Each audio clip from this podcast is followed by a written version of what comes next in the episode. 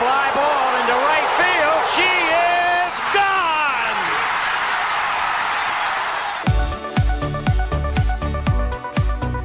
我是爱运动的子路，跟你一起聊聊运动赛事，聊聊中华职棒中心兄弟象。欢迎收听黄色性感带。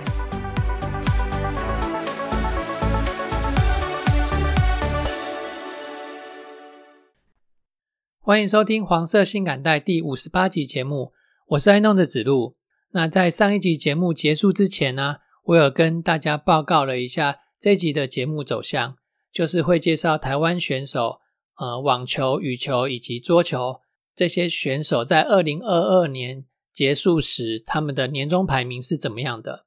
那另外呢，也做了一些其他运动项目的简报啊，来看看其他运台湾的运动员。在世界体坛上的表现。好，那我们这集就直接进来我们的节目喽。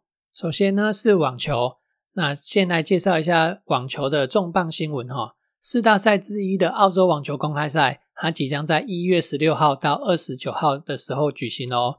那今年的总奖金呢，会比去年再增加百分之三点四哦。那几乎每一轮都有增加奖金哦。那再度刷新了澳网总奖金的历史记录哈。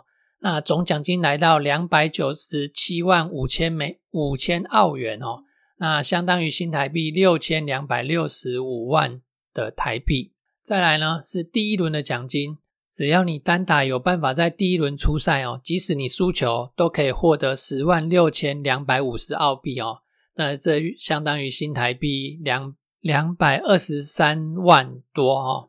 那接下来介绍台湾的男子网球选手排名之前呢？我们先来看一下世界男子网坛的排名。那现在世界排名第一的是西班牙选手 a r c a r a z 哦，那第二的呢也是西班牙选手 Nadal。那排名第三的挪威的 Rud 哦，这个国旗哈实在是 认不太出来啊。再来排名第四的是西亚的 cicipas 那在 PTT 简称为他是七七八四哦。那排名第五的呢是塞尔维亚的 Djokovic。啊，第六的是加拿大的 a j o a d i a s i n 第七跟第八名呢，他们的国旗都被拿掉了，因为他们是俄罗斯的 Medvedev 跟 Rublev。然后第九名呢，啊，这是美国的 Freeze。第十名呢是波兰的 Hookers。这前十名当中啊，除了 Nadal 跟 Djokovic 以外啊，几乎都在二十五岁以下哦。再来就是看看台湾的男子选手啦。首先是排名最高的曾俊欣，他去年的年终排名滑落到一百一十五名哦，主要是因为他在二零二一年的十二月，分别在玛雅一战还有玛雅二战的 C 八十挑战赛拿下了亚军跟冠军哦。那这一冠呢，还是他生涯的首冠哦。但是在二零二二年的十二月啊，曾俊欣他没有参加比赛，他选择了去西班牙参加冬训哦。那所以啊，把这两站的积分给扣掉了。排名也因此哦大幅的滑落到百名之外哦，如同前面所说的是一百一十五名啊。那回头来看一下他二零二二年哦，他在挑战赛哦这个成绩呢，分别又打下了两冠一亚哦，而且都是红土的球场哦。那他同时也尝试了更高级别的赛事哦，像是 C 一二零等级的挑战赛，以及 C 两百五甚至 C 五百等级的巡回赛之类的哈。那同时，他去年也在四大满贯赛还有 ATP 新生代总决赛都获得出赛的机会哦。虽然在高层级的赛事里面没有多么突出的成绩啊，但是能够有机会跟这些高手过招啊，就好像是体验大联盟的赛事一样哦。慢慢的，你就会熟悉那个层级的节奏、他们的速度、稳定性等等哦。啊，自我能力啊，也会慢慢的提升上来。二零二三年呢？这开季的这一周啊，他选择参加位在印度的 ATP 巡回赛，总奖金七十一万美元，C 两百五十等级的赛事哈。他首轮遭遇到世界排名六十的法国选手，很可惜他没有能够闯过这一关。不过没关系哦，继续加油。再来是吴东林啊，他今年二十五岁，今年呢，我指的是二零二三年哦。那他的赛场呢，主要是在挑战赛的级别的赛事哦。那他去年四月呢？也在 C 八十等级美国的塔拉哈西挑战赛拿下生涯第一个挑战赛级别的冠军，那同时也是台湾选手中的第五个人。那六月呢，又在美国的小岩城拿到亚军哈。那因此他去年的排名首度闯进到两百名内哦，最高达到一百七十八名。到去年底的年终排名呢，则是一百八十四名。那今年球季开打，他选择了位在泰国曼谷附近的暖武里站开始他今年的球季哦。啊，这场也是七八十等级的赛事，这个选择不错哦，因为这一站呢不是单站的赛事哦，这里的赛事将会连续打三周，这样呢就可以省下移动的时间跟费用啦。那也不用担心饮食的问题，泰国的食物真是太棒了哦。打完比赛呢还可以去按摩哦，泰国真是一个很友善、很棒的国家。那在我录音的当天呢，一月三号展开了第一轮的赛事。那我这边写的稿子啊，是预祝他旗开得胜啊。其实他已经打完了，以二比零呢闯过了第一轮的赛事哈。那补充一下哦，吴东林跟曾勋星一样，都是以单打赛事为主，偶尔会穿插一些双打赛事啊。那去年呢就被他赚到一座双打的亚军啊，是四月底的 C 八十等级的美国塞凡纳站的赛事啊。总结他去年一座单打冠军。然后单双打的亚军呢各一座，那都是在美国印地球场拿到的，也符合他印地球场的打法。再来是第三位许玉修，他去年的年终排名是两百二十一名。那许玉修跟上面两位哦又不一样哦，他去年的战场呢是以比较基础层级的 ITF 巡回赛为主，而且他单双打都有打哦，累计在 ITF 巡回赛拿下了九个单打冠军跟二十一个双打冠军哦。那我记得我也在去年的节目里面好几次都讲他可以转战 ATP 挑战赛层别的赛事啊啊，终于呢啊他在去年的第四季开始打比较多的 ATP 挑战赛的赛事哦，并且在十一月的 C 八十等级的澳洲臂力货站呢拿到单打冠军啊，这同时也是台湾第六个人哦拿到挑战赛级别的单打冠军哦。那这个单打排名呢，也上升到生涯最高的两百一十七名哦。那刚刚提到他去年的年终排名是两百二十一名啊。那他在双打上也有很好的成绩哦。二零二二年，他也在日本的四日市拿到了 C 八十等级的挑战赛双打冠军哦。同时，他的双打排名呢，也是台湾选手里面最高的。去年的年终排名是一百六十五名。那二零二三年的开季呢？他跟吴东林一样哦，都选择 C 八十的泰国暖武里站。他的首轮哦，已经在一月二号，就是昨天的时候打完了，以二比零击败了日本的首乌纪宏，晋级到第二轮。那期待他持续这个开红盘的表现哦。再来是第四位年纪较长的庄吉生，因为受伤的关系啊，加上年纪啊也比较大了哦。他今年六月将会满三十四岁。去年的年终排名已经跌到了三百八十二位哦，跟他在二零二一年的年终排名一百七十八位来比哦，足足掉了两百零四名啊！这也说明了现实的残酷啦。那看看他的伤势复原状况如何，那这也将会直接影响到他今年的成绩哈。那接下来的几位的战场啊，都是比较在基础层级 ITF 巡回赛打拼的选手啊。黄崇豪世界排名五百六十。何成瑞八百三十八，骆建勋一千零六十八，李冠毅一千四百二十五，尤成宇一千五百七十三，陈婷一千六百五十一，徐伯恩一千七百二十八，林秉成一千七百二十八。再来是男子双打方面，那刚刚提到的徐玉修，他是一百六十五名，吴东林两百五十四名，何成瑞两百九十二名，曾俊欣四百八十九名。黄崇豪六百零七名，一邦硕一千零二十名，后面还有十几位选手都有世界排名哦。那我这边就不一一念下去了。再是女子的网球选手，女单世界排名第一的是波兰的 Swiatek，那第二名的呢？哦，这个国籍就难了，突尼西亚 Jabber，然后第三的美国 Pegula，第四法国 Garcia，第五。萨巴伦卡，那这个国籍被拿掉了，不是俄罗斯就是白俄罗斯那边的哈。然后第六，德国的 Sakari，第七，美国的 Golf，Golf 很年轻哦，我记得他才十几岁而已。然后第八，第八跟第九名呢，这个国旗也被拿掉了哈。那第八呢是 Kazakina，第九是 Kudrmantova，第十呢，这个也是很难的国旗哦，罗马尼亚。那是 Halep，她也曾经排过世界第一哦。那台湾的女子女子单打选手的现况啊，那女单的选手们，呃，大部分绝大部分通通都在比较基础层级的 ITF 巡回赛奋斗哦。那有一个好消息是，今年谢淑薇要复出啦，只是还不确定她是不是会继续在单打的赛场上出赛哦。看谢淑薇打球哦，真的是蛮有趣的哦。好。那女单排名最高的选手是葛兰乔安娜，那她排名是两百五十六名。再来是梁恩硕，三百五十五名。排名第三的呢是李佩琦，啊，四百五十九名。再来是李雅轩，四百八十四名。再来是杨雅一，五百二十三名。那杨雅一这位选手，我记得她还没二十岁哦，这值得期待一下哦。那接下来呢，分别是许婕妤，七百五十七名。曹佳怡。八百三十四名，那曹佳怡这个选手也蛮年轻的。李雅欣啊，李雅欣呢也是很年轻的选手哦，一千一百六十九名。然后卓依晨、卓依萱在林芳安。那女子双打部分呢，呃，排名最高的目前是詹浩晴，詹家姐妹的妹妹哦，她世界排名是四十名。第二是詹永然，她是排名一百一十三名。那再来是吴芳贤，一百五十名。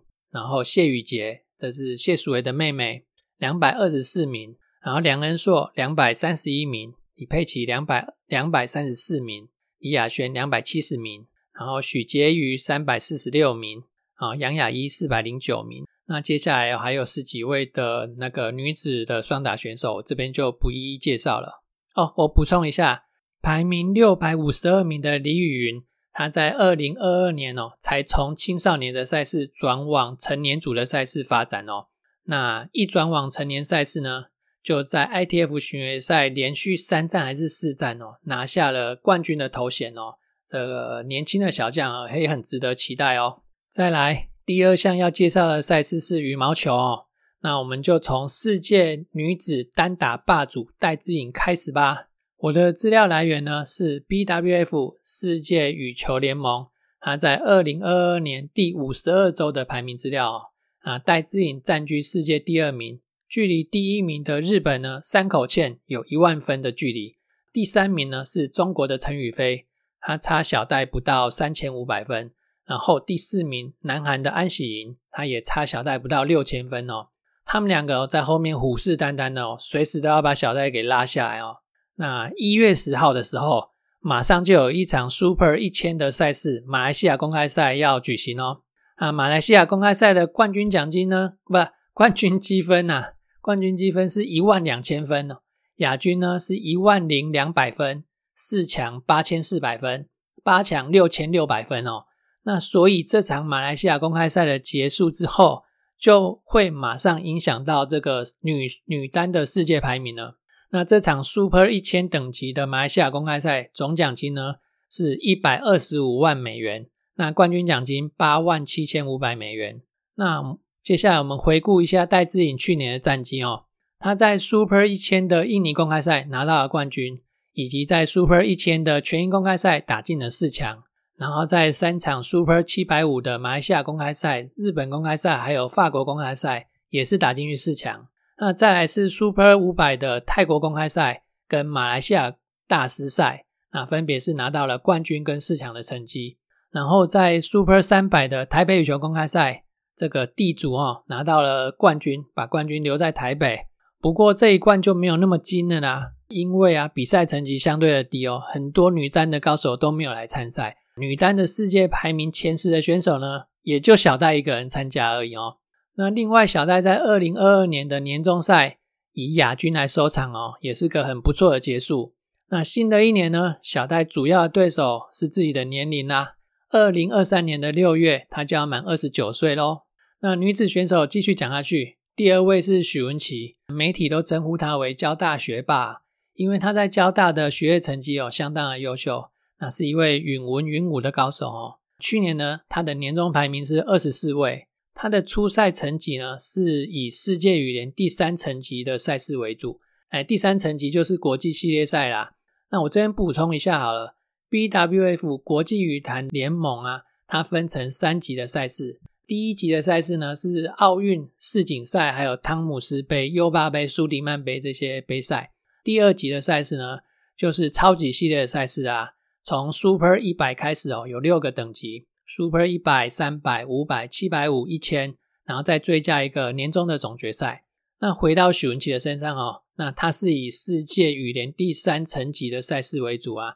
那这个层级的赛事呢，又分为比较高层级的国际挑战赛。然后中间层级的国际系列赛，还有比较基础层级的未来系列赛之类。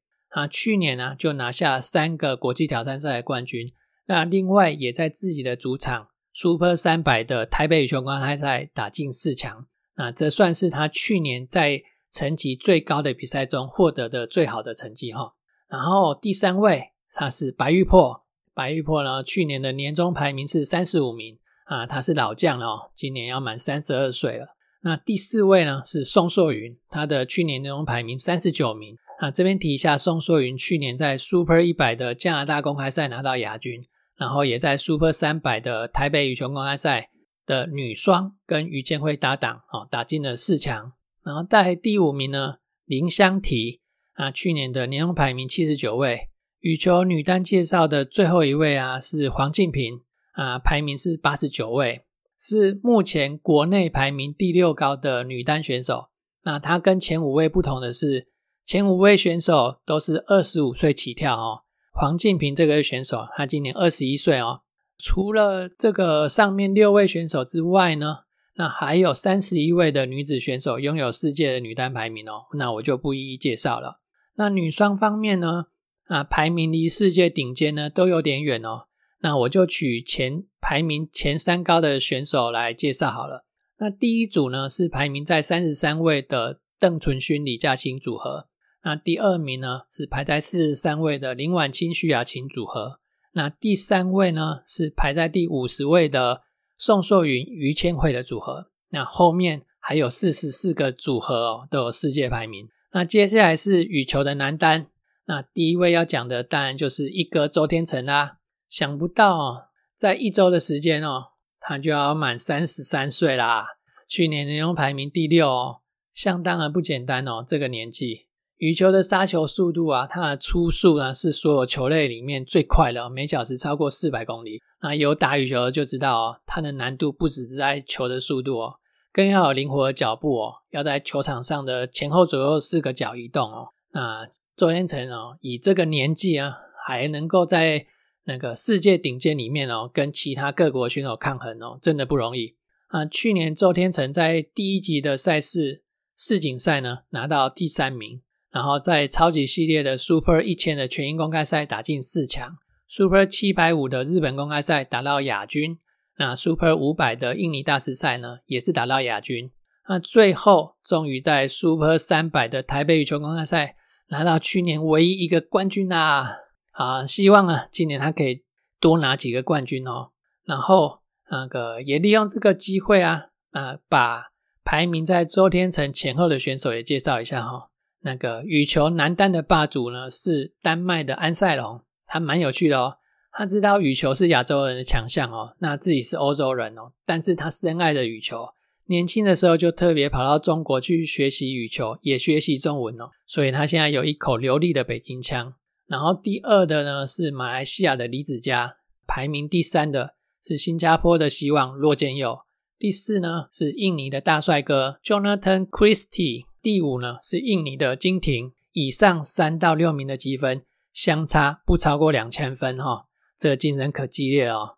前面有提到一月十号马上就有一场 Super 一千的马来西亚公开赛要展开哦，所以这三到六名的洗牌哦会洗得很快哦。再是第七名，还是印度选手，单一个字神，他很有未来性哦，年轻又有实力。这两年的排名哦，进化的相当的快。那，第八名呢，也是印度选手，老将哦，库马尔。第九名呢，是日本的希望奈良冈功大。第十名呢，是泰国的希望威纳善。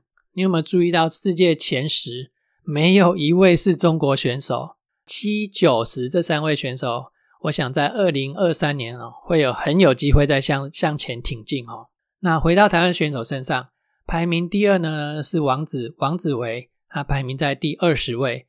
去年很可惜哦，没有能够在 Super 系列的赛事里面抢下好成绩。今年二月哦，他也即将要满二十八岁了。再来是拥有左手大炮之称的林俊逸，他世界排名是三十八位。林俊逸去年的主战场跟女单的许文琪一样哦，都在世界羽联第三层级的赛事里面打拼。那打进四个国际挑战赛的决赛，那拿下了三冠一亚，同时也打进三个国际系列赛的决赛，拿下了两冠一亚。去年最佳的成绩呢是 Super 三百的台北羽球公开赛的四强。那你听他的绰号嘛，左手大炮，表示大家很肯定他的爆发力哦。接下来啊，他要在细腻度上哦再加以提升哦，配合他今年才要满二十四岁的年纪哦。还是很有机会可以再把排名哦往前挺进哦。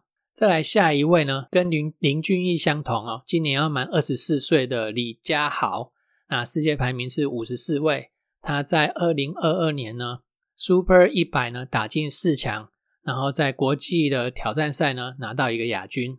第五位是七六人，排名七十五。第六位吕家宏排名七十八。第七位呢苏立阳排名八十四。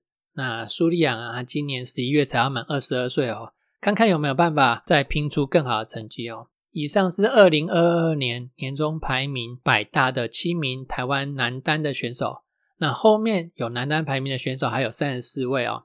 那我这边要再追加一位，那有在关心羽球赛况的朋友，应该马上会想到我要追加谁？没错，就是郭冠啊，郭冠霖。二零二二年他的年终排名只有两百六十三位。但是这位选手还是要特别介绍他一下啦。为什么呢？因为啊，他去年只有十八岁，也就是他今年才要满十九岁哦。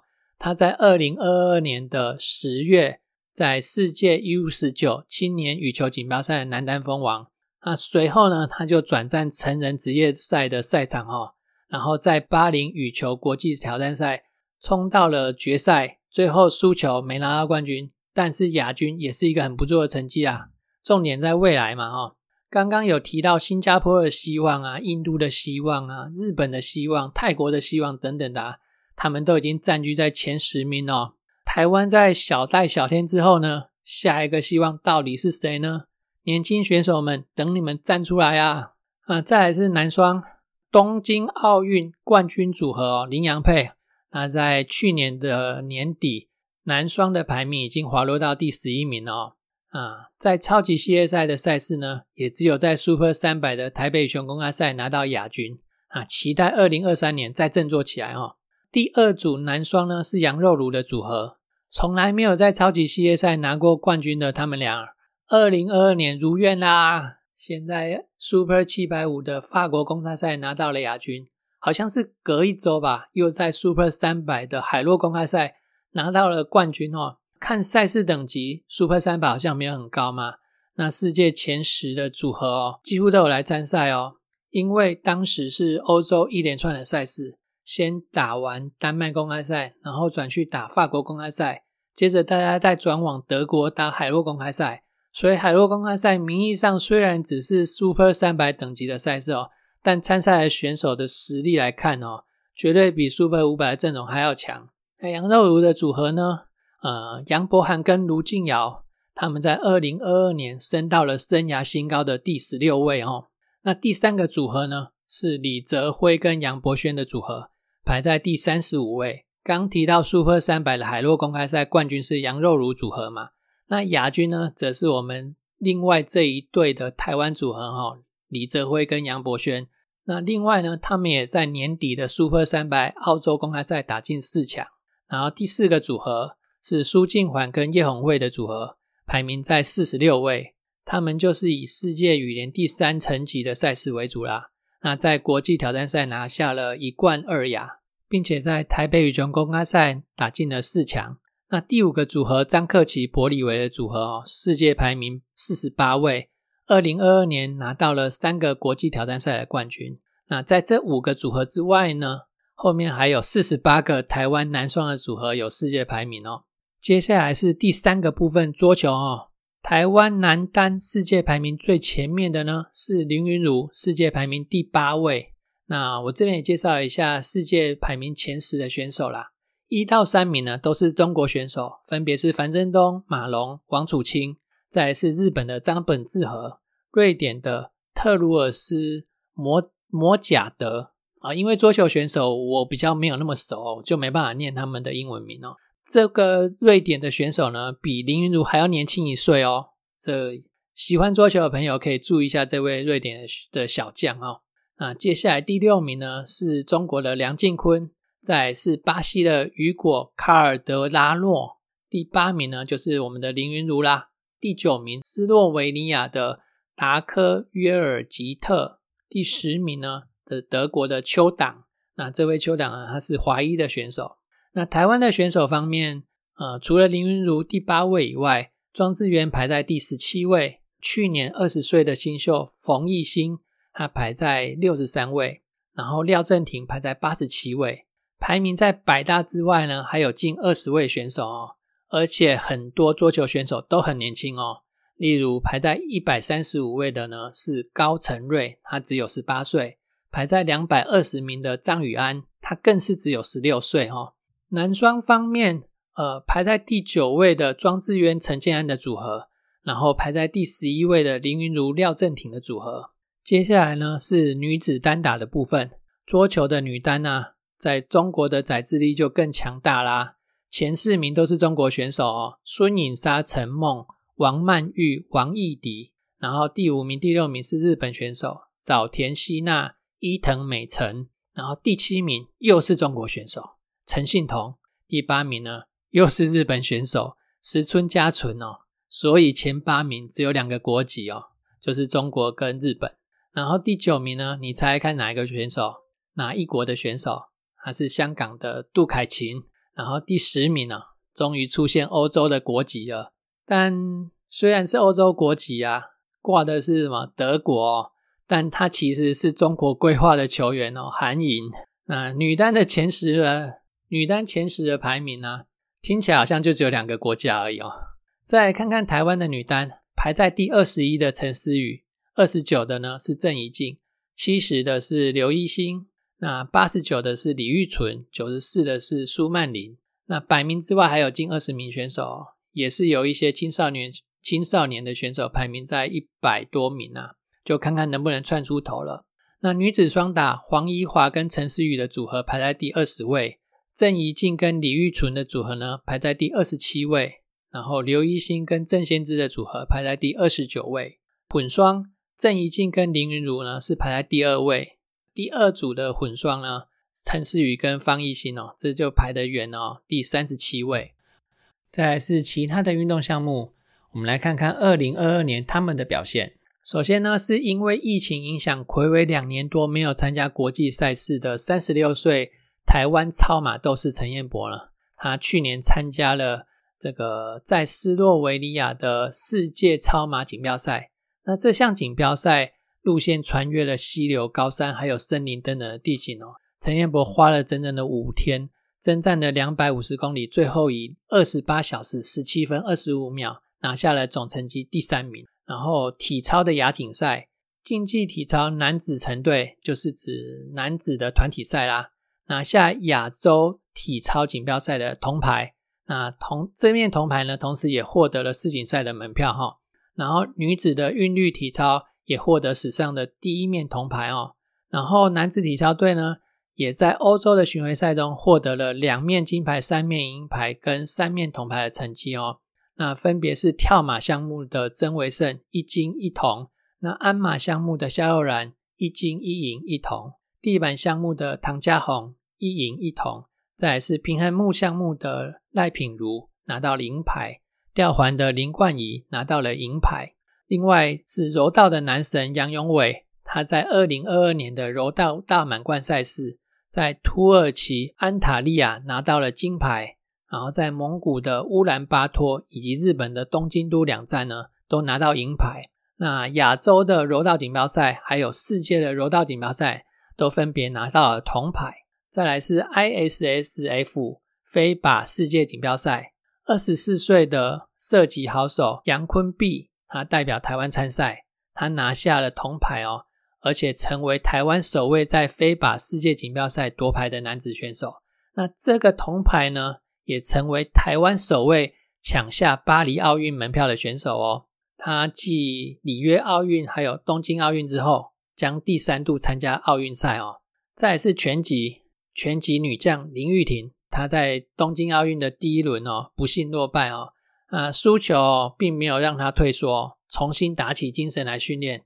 去年二零二二年，一举拿瓜了拳击世锦赛的金牌，金腰带墨西哥站的金牌。那也获得了呃运动体育精英奖年度最佳女运动员哦。同样是拳击的陈念琴，她是七十公斤级的哈。他在二零二二年泰国公开赛夺下冠军，然后亚洲拳击锦标赛封后，然后墨西哥进行的金腰带拳击系列赛事也拿到了二零二二年的第三个冠军哦，非常的恭喜他们。那还有好多好多的体育选手在世界各地征战呢。像是跆拳道啊、射箭等等啊，我这边都没有办法一一的列出来。那谢谢大家关心台湾的体坛啊，也请持续哦关心台湾这些体育选手，然后为他们鼓掌加油哦。我的节目啊，也将持续为大家带来这些体坛的消息。那今天谢谢你的收听，我们下次的节目见，拜拜。